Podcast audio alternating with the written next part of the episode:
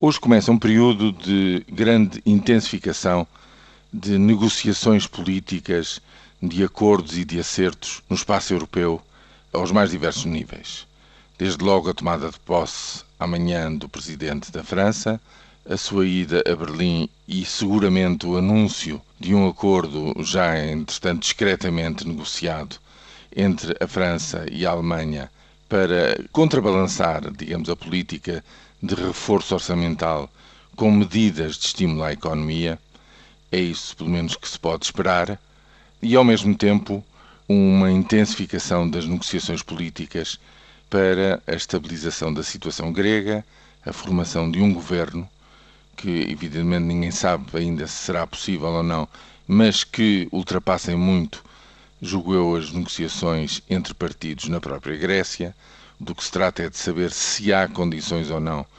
para um acordo político que sustenta até 2015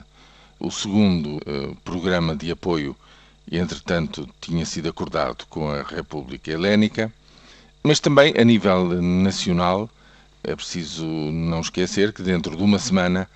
a Troika estará de novo em Lisboa para realizar a quarta revisão do Programa de Assistência Económica e Financeira a Portugal. E nesta, neste particular, há um problema que vai estar no centro desta quarta revisão, a saber, o problema do emprego e do desemprego em Portugal. As previsões de primavera da Comissão Europeia apresentam uma uh, projeção para o desemprego verdadeiramente catastrófica. Passar-se-ia, segundo a Comissão Europeia, de 12,9% de taxa de desemprego em 2011 para impensáveis 15,5% este ano. Isso significa um agravamento em 140 mil o número de desempregados em Portugal. E, portanto, isto é de longe a variável da economia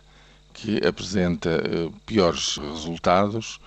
um agravamento brusco, inesperadamente de dimensão nunca antes vista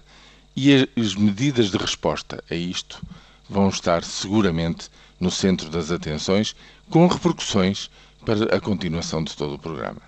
Quer dizer, atacar o problema do brusco agravamento do desemprego em Portugal significa reajustar todos os objetivos, entretanto, traçados para este programa de assistência económica e financeira. Qual vai ser a dimensão deste reajustamento? Até que ponto é que para responder desde já ao problema do desemprego galopante eh, se vai ceder um pouco em termos de objetivos orçamentais, de déficit, etc., vai ser um grande tema a ser desenvolvido seguramente nas próximas semanas.